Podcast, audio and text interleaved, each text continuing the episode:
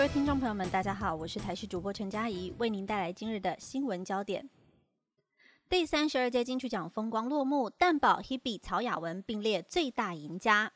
第三十二届金曲奖颁奖典礼在台北流行音乐中心举行，作为微解封后的首场三金大型盛宴，首度以线上加实体的方式进行，现场防疫规格相当严谨。好在音乐人和表演嘉宾温暖投入，增添热情。而在最后颁奖的嘉宾也有大彩蛋，由冬奥的举重金牌选手郭婞淳以及柔道银牌杨永伟现身，与阿豹同步颁奖。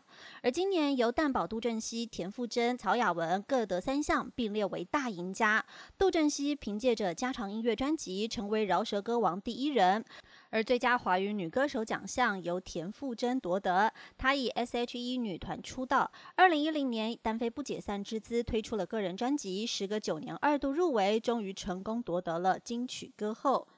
而在台语歌王歌后的部分，则是由被粉丝称为台语 CP 的许富凯、曹雅文夺得。两个人也感性感谢已故的黄义雄提携。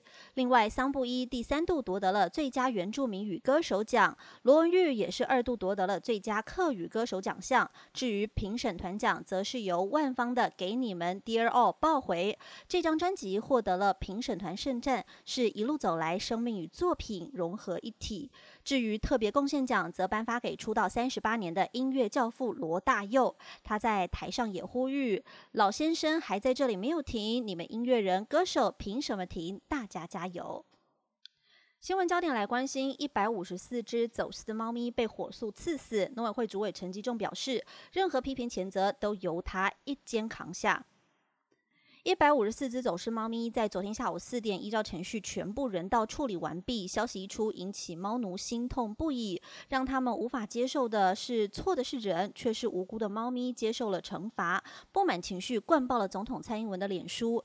主管机关农委会主委陈吉仲也在脸书强调，执行安乐死是万不得已，任何批评和谴责的声音都由他个人承担与负责。天气方面讯息来关注，奥麦斯今天中元节最接近台湾东半部地区有不定时降雨。今天是中元节，也是青台奥麦斯距离台湾最近的时间点。目前台风的中心位置位在鹅銮鼻东北方，在六百公里的海面上。因暴风圈结构不大，影响台湾主要是在东半部地区，不定时会有阵雨。另外，在离岛的蓝屿、绿岛沿海也会有长浪发生的可能。气象局表示，奥麦斯的移动路径由琉球西边海域通过，未来朝日韩方向移动。而今天受外围水汽的影响，东半部地区还是会。有局部降雨发生，但主要降雨仍然是中午过后的热对流为主。在西半部地区多云到晴，午后有短暂雷阵雨，各地山区也会有局部大雨发生的可能。从明天开始，台风逐渐远离，水汽人多，受东南风的影响，在东南部地区会有局部短暂阵雨，西半部多云到晴，午后有局部短暂雷阵雨。礼拜二到礼拜五，太平洋高压逐渐往西延伸，回到了多云到晴，午后局部雷阵雨的天气。